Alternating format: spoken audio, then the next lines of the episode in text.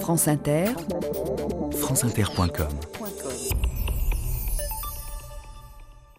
Bonjour, aujourd'hui une révolution dans l'histoire de l'art au début des années 1960, le pop art.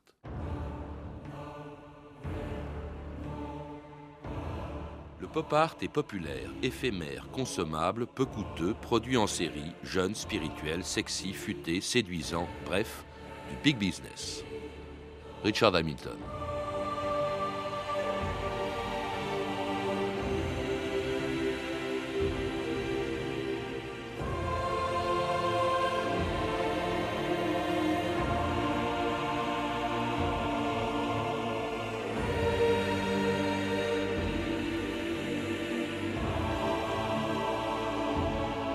2000 ans d'histoire.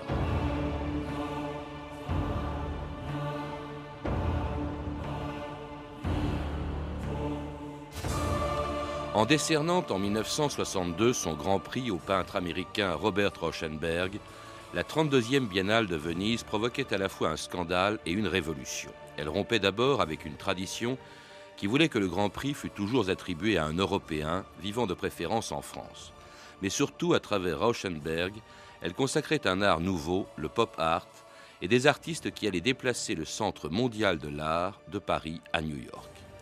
Il se contentait pourtant de peindre des personnages de bande dessinée comme Roy Lichtenstein, des bouteilles de bière comme Jasper Jones, d'utiliser des déchets comme Edward Kinholz ou des meubles comme Clay Soldenburg, ou encore d'encadrer des boîtes de soupe Campbell ou des photos de Marilyn Monroe, comme le fit le plus célèbre d'entre eux qui avait réduit son art à sa plus simple expression.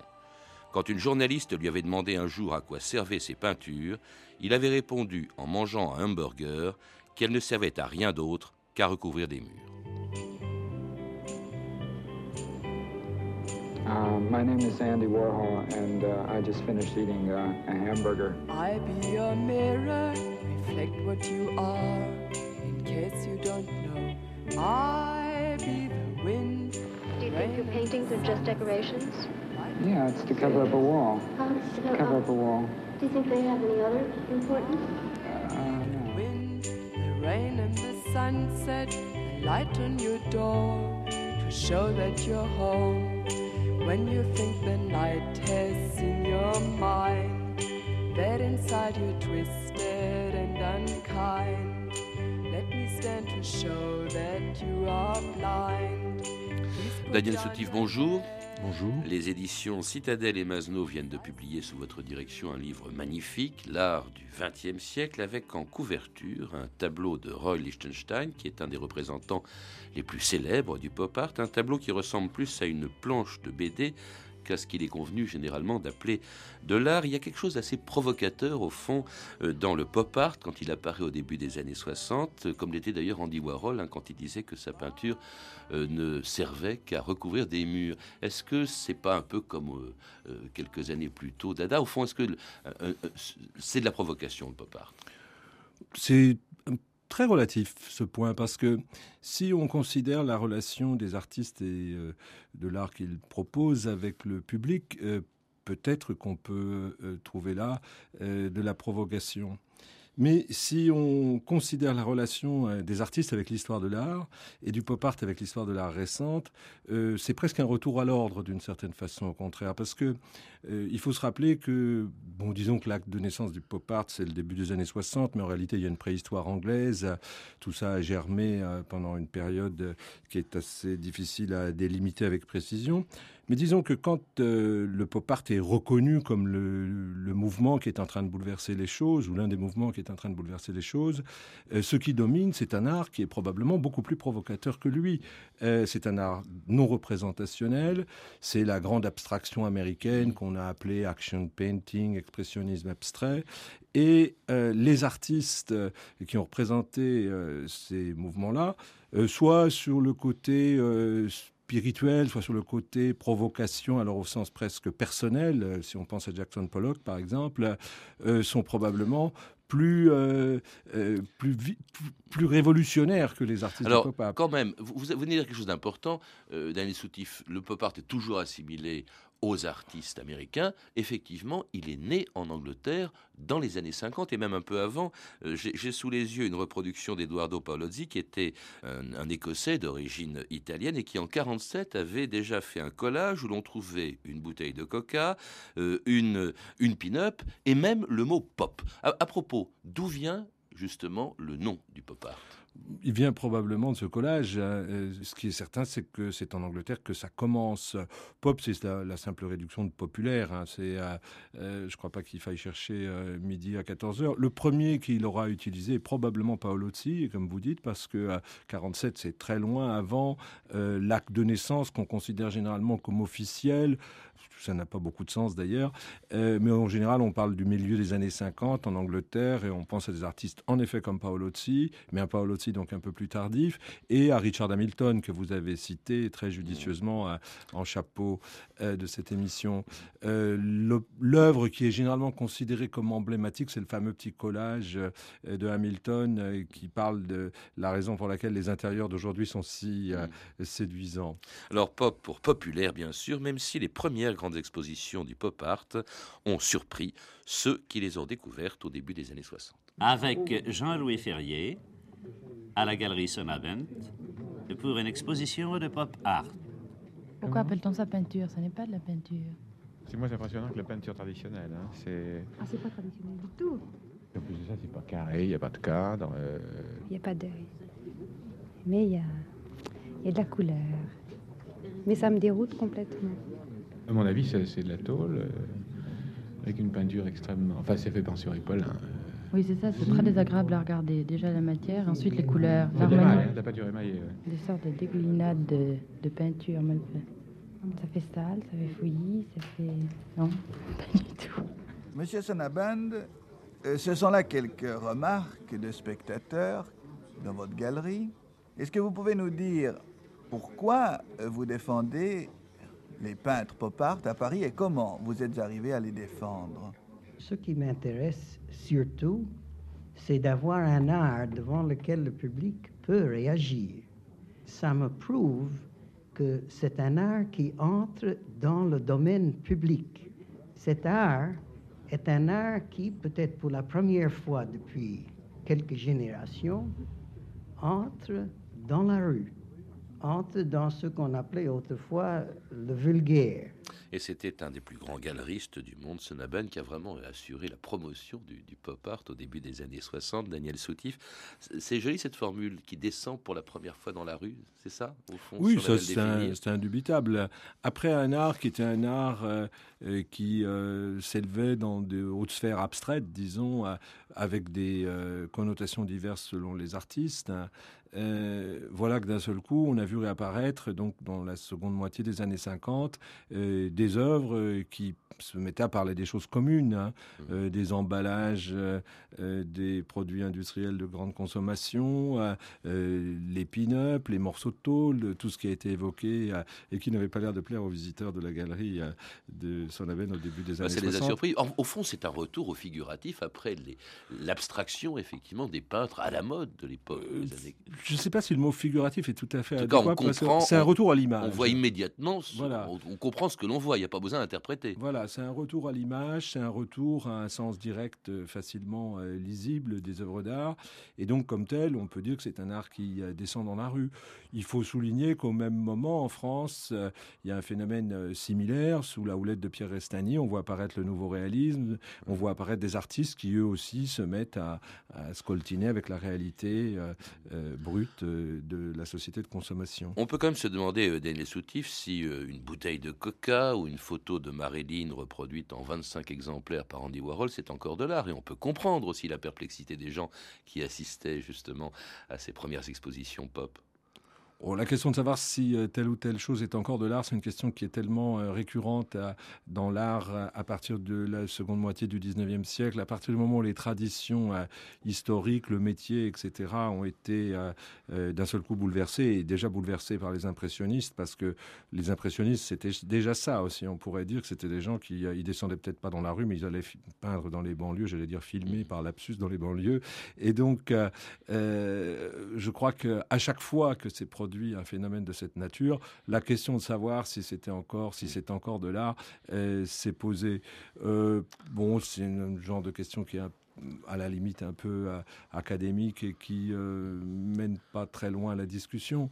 Euh, c'est amusant historiquement et sociologiquement de voir que beaucoup d'amateurs d'art sont accrochés aux catégories auxquelles ils sont mm. habitués, alors que l'art devrait les inviter à peut-être un peu plus de liberté. Alors en tout cas, il faut dire que ça peut surprendre, hein, comme ces bandes dessinées justement de Roy Lichtenstein, exposées en 1962 comme des œuvres d'art dans la galerie new-yorkaise de Léo Castelli.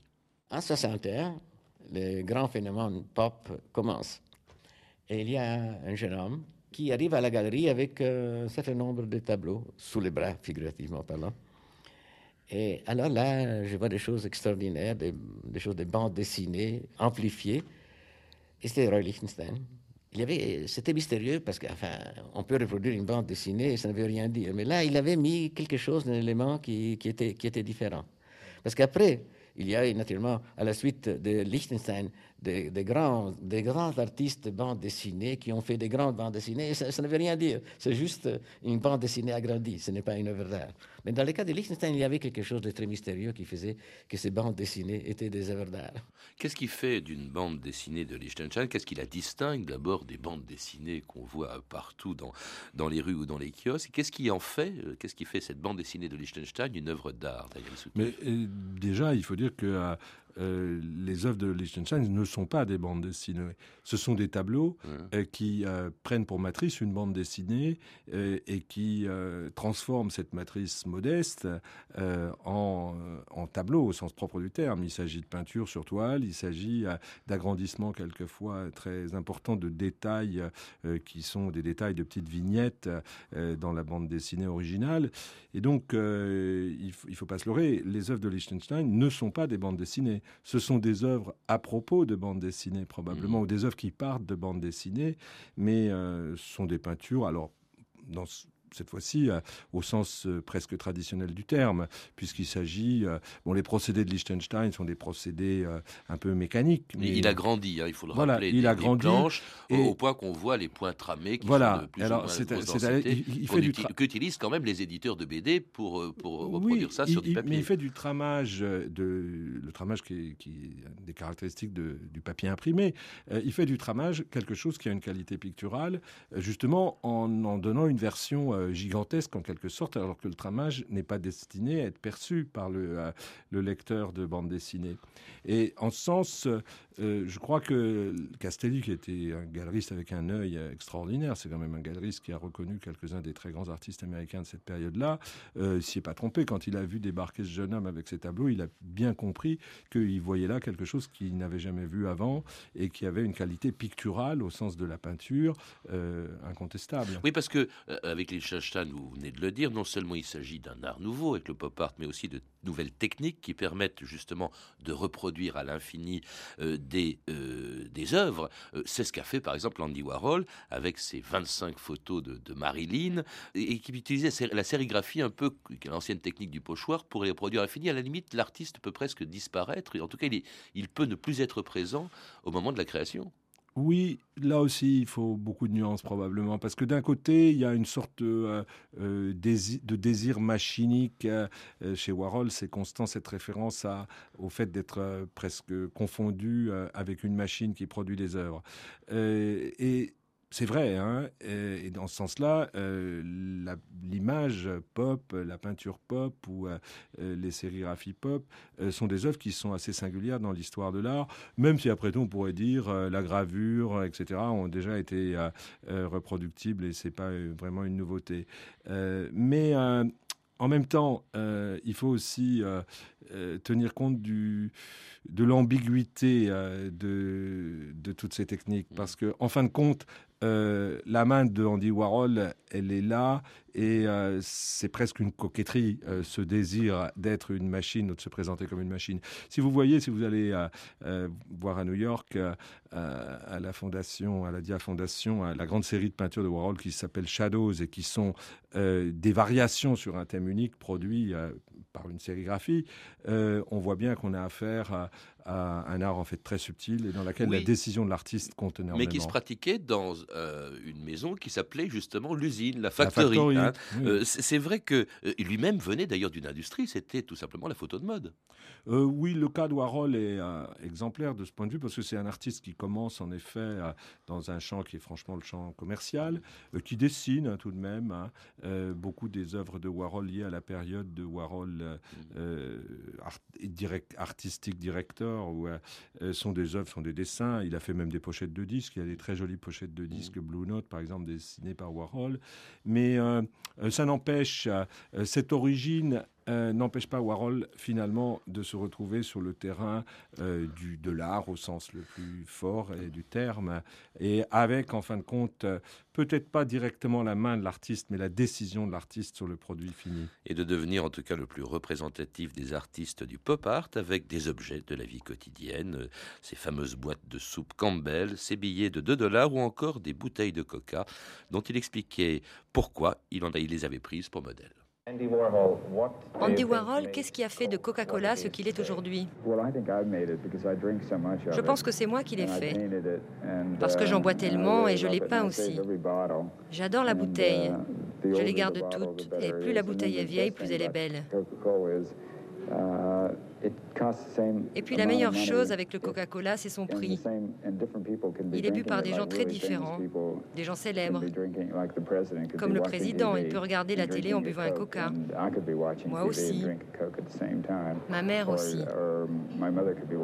Et c'est ça qui est génial avec le Coca-Cola. Tout le monde peut se le payer.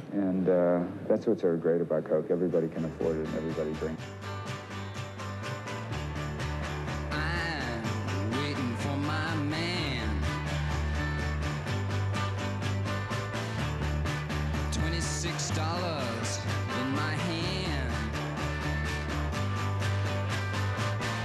Up to Lexington, 125. Feel sick and dirty.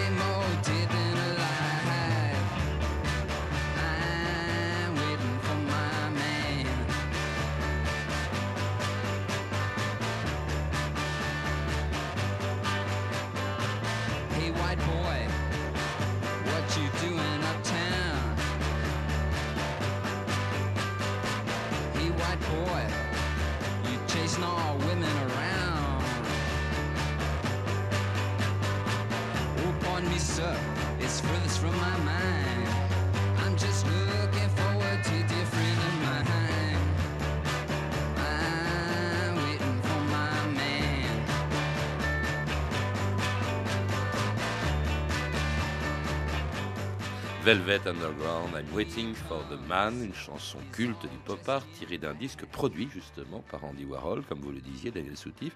Ce qui rend le pop art assez difficile au fond à, définir, c'est qu'il se manifeste dans tous les domaines, y compris la musique. Oh bah, c'est un art. Euh, multiforme, multimédia, c'est plus une sensibilité peut-être d'ailleurs qu'un mouvement. Si on compare le pop aux autres mouvements caractéristiques des années 60, l'art conceptuel, au minimal art, on voit qu'on a affaire à quelque chose d'assez différent au fond. D'abord, c'est une mouvance qui comporte beaucoup, beaucoup d'artistes qui, quelquefois, par exemple, vous avez cité Rochenberg. Rochenberg, il est indubitablement quelqu'un qui participe du pop, mais ce serait absurde de vouloir le réduire à ça. Euh, il n'est pas inscrit au parti pop, c'est un artiste qui. Celui qui avait été Grand Prix de la Biennale de Venise en 64. Hein, vous m'avez fait remarquer, j'ai dit en 62 au début de l'émission, c'est en 64. Oui, euh, deux années. Mm. Euh, il y a d'autres grands artistes qui sont aussi des artistes comme Rosenquist, par exemple. Il y, y, a toute une série d'artistes qui sont euh, disons, touchés par cette sensibilité. Et puis surtout, il y a le fait que, euh, euh j'ai pas mentionné d'autres Anglais, on a cité Paolozzi, on a cité Hamilton, il faut citer aussi Hockney, évidemment, qui est un artiste Bon, c'est un peintre euh, avec des sujets qui sont proches du pop art. Il n'est pas nécessairement non plus euh, mmh. euh, étiquetable comme ça, simplement pop. Ou placer des gens, par exemple, qui se disaient nouveau réalistes, comme Christo, qui enveloppait justement des Alors, Christo, il refuse. Aujourd'hui, il refuse d'être étiqueté nouveau réaliste. Pourtant, je crois que c'est discutable qu'il a été de cette mouvance-là aussi à Paris. le nouveau réalisme, c'est un mouvement qui est directement lié à un critique, hein, qui était Pierre Restani États-Unis, qui a regroupé une série d'artistes. Les plus célèbres, c'est en effet Christo, Yves Klein, Tinguely, Martial Rest, qui était peut-être le plus proche d'ailleurs d'une sensibilité pop à l'époque. Et ces gens-là ont des préoccupations qui sont similaires à celles des pop artistes, mais je crois qu'ils ont une spécificité et ce serait injuste de les coller. Je pense à Armand aussi qui utilisait des, oui, bien objets sûr. de la vie quotidienne. Bien hein, sûr, qui, bien sûr. Qui s'est rendu euh, célèbre, je crois, en 62 à Paris en mettant des bidons au plein centre de la, de la rue Visconti. Ça, c'est, Christo. C'est qui Christo, a fait pardon, ça. oui. Ça, c'est Christo qui a fait ça. Non, Armand, je pensais plutôt Armand, il a masque à rempli, gaz, oui, il a rempli euh, euh, la galerie d'Iris Clair intégralement. Il y avait eu l'exposition du vide euh, qui avait été organisée par Yves Klein. La galerie avait été montrée intégralement vide. Et puis, quelques temps plus tard, il y a eu l'exposition du plein que, euh, qui était due à Armand et qu'il avait intégralement bourré d'objets comme une simple poubelle. Mais pour revenir à ce que vous disiez, euh, la dimension euh, euh, du pop, euh, par exemple la musique, on dit pop musique tout autant que pop art, et, et peut-être que pop musique, ça d'ailleurs recouvre quelque chose de plus identifiable encore que pop art. Si vous pensez aux Beatles, si vous pensez bien sûr aux artistes qui ont été direct- directement liés à, euh, à Warhol comme Velvet Underground, vous avez l'idée de la- de l'ampleur de cette mouvance. Alors qui ont suscité beaucoup d'adversaires qui les soupçonnent de vouloir finalement faire facilement de l'argent et de se soumettre à la société de consommation dont ils reproduisaient les symboles, ce que n'appréciait pas du tout un de leurs adversaires, Pierre Alechinsky, en 1967. Mais le pop art, c'est une forme. euh, autant Dada euh, pouvait être passionnant parce que il mettait à rebrousse-poil la société. Je trouve que les artistes du pop vont un petit peu trop dans le sens du poil. C'est un petit peu trop dans le sens de la société. C'est souvent des, flatteries euh, et un hommage à la société industrielle. Alors que le rôle de l'artiste, c'est justement d'être contre, de réagir. C'était donc Pierre Alechinsky qui n'aimait pas trop. Alors lui faisait partie justement des, des abstraits, euh, était très hostile, je crois, au, Oui. au pop art. Mais c'est c'est vrai qu'il y a quelque chose parce qu'on se dit est-ce que en montrant comme ça des boîtes de soupe, est-ce qu'ils critiquent, est-ce qu'ils se moquent de la société de consommation ou est-ce qu'ils s'y soumettent? Oui, vous savez, je pense que cette critique d'Alechinsky, elle tient assez peu compte d'un certain nombre de grandes œuvres. Quand vous voyez les chaises électriques de Warhol, vous n'avez pas l'impression que vous avez offert un, un hommage à la société industrielle. Ou quand vous voyez euh, la série des accidents de Warhol, euh, vous avez des œuvres qui sont peut-être quand même parmi les plus critiques euh, que le XXe siècle ait produit. Et donc le pop, c'est vrai qu'il est souriant. euh, L'œuvre de, de Liechtenstein qu'on a mis sur la couverture, elle est charmante, cette petite jeune fille là, comme ça, qui joue au ballon manifestement sur une plage. Euh, c'est gentil, Euh, mais euh, je crois qu'il y a plus de profondeur qu'on ne croit dans ces surfaces apparemment lisses et souriantes. Et je crois qu'il y a beaucoup d'images qui laissent peu de doute à ce sujet. On a accusé aussi les artistes du pop art non seulement de se soumettre à la société de consommation, mais d'en profiter. Il faut dire que quand même Warhol lui-même a eu une formule qui paraît bizarre. J'ai commencé, disait-il, comme artiste commercial. Je veux finir comme artiste d'affaires. Après avoir fait ce qu'on appelle de l'art, je me suis mis à l'art des affaires. Oui, ça fait Est-ce partie. que c'était de la provocation là aussi ou est-ce que c'était sérieux? Oui, c'est chez Warhol, il y a ce côté provocateur, il y a le- un goût de la formule, euh, mais il faut tout de même aussi saisir la complexité de. Le pop art, c'est un art de surface euh, qui tente de donner à penser qu'il n'a pas de profondeur. Mais c'est peut-être là la finesse de la chose, parce que c'est peut-être euh, aussi un art très profond. Et dans le cas de Warhol, ce jeu entre euh, art, commerce, affaires, etc., euh, c'est un peu plus subtil que euh, on pourrait le penser comme ça à première vue. Parce que Richard Hamilton hein, disait justement big business. Richard Hamilton disait aussi que c'est un art euh, spirituel, donc plein d'humour, on l'a Mhm. dit, et un art éphémère, parce qu'on a l'impression qu'il s'arrête brusquement à la fin des années 60, comme si c'était une parenthèse. Oui, ça, ça je ne crois pas du tout, parce que j'ai le sentiment que le pop art, en réalité, dans la mesure où ça n'a pas été un mouvement, justement, un mouvement, ça, s'inaugure, euh, ça devient grand, et puis euh, ça s'effondre d'une manière ou d'une autre, ou ça devient historique. Le pop, ça a plus été une sensibilité qu'un mouvement, et je trouve que cette sensibilité, aujourd'hui, euh, elle est très très présente. Il y a beaucoup, beaucoup d'artistes, de jeunes artistes aujourd'hui, des artistes apparus dans le courant des années 80, par exemple, qui sont des artistes dont on peut difficilement imaginer qu'ils aient pu exister sans le pop art. Ils, ont, ils sont dans cette sensibilités pop, même si on ne va pas les appeler pop. Une des grandes stars actuelles du monde de l'art contemporain, Jeff Koons, qui est fameux par bien euh, des, euh, des excès, euh, notamment son mariage, ses exhibitions avec la Cicciolina, et toutes ces choses, mais qui, bon, en même temps, c'est une superstar de l'art contemporain. On sait que le célèbre collectionneur Pinault, qui devait construire un musée à, Billancourt, et a collectionné quelques-unes des très grandes œuvres de Kunz, notamment le fameux grand chien euh, fait de fleurs, etc. Tout ça, c'est très très proche du pop art euh, encore. Et euh, je ne pense pas du tout que le pop, à la différence d'autres mouvements des années 60, se soit éteint. Je dirais plutôt qu'il a euh, essaimé et qu'il a infecté à peu près tout le paysage de l'art. Donc il n'est pas mort Non, je crois qu'il n'est pas mort. Et peut-être qu'il était d'ailleurs mm, déjà présent avant de naître. Merci Daniel Soutif. Pour en savoir plus, je recommande le très beau livre que vous avez dirigé, L'art du XXe siècle, 1939-2002, de l'art moderne à l'art contemporain, un livre publié chez Citadel et Masno et dans lequel on retrouve un chapitre consacré au pop art. Pour en savoir plus sur notre émission, vous pouvez téléphoner au 32 30, 34 centimes la minute ou sur franceinter.com. C'était 2000 ans d'histoire la technique Sandrine Laurent, documentation et archivina Claire Tesser, Camille Pouc-Gélaguier, Sandra Escamez et Amélie Brion le Jeune, une réalisation de Anne Kobilac.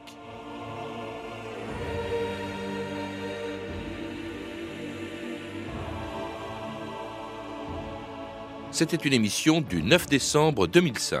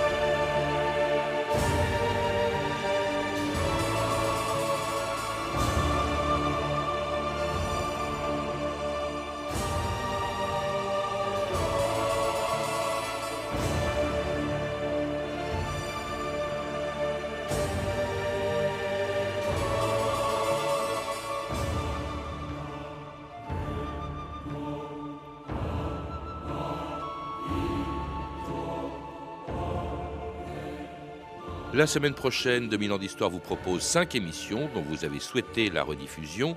Lundi et mardi, le Front populaire. Mercredi, une histoire de l'ours. Jeudi, la résistance allemande à Hitler. Et enfin, vendredi, Madame de Maintenon. Bon week-end à tous et à lundi.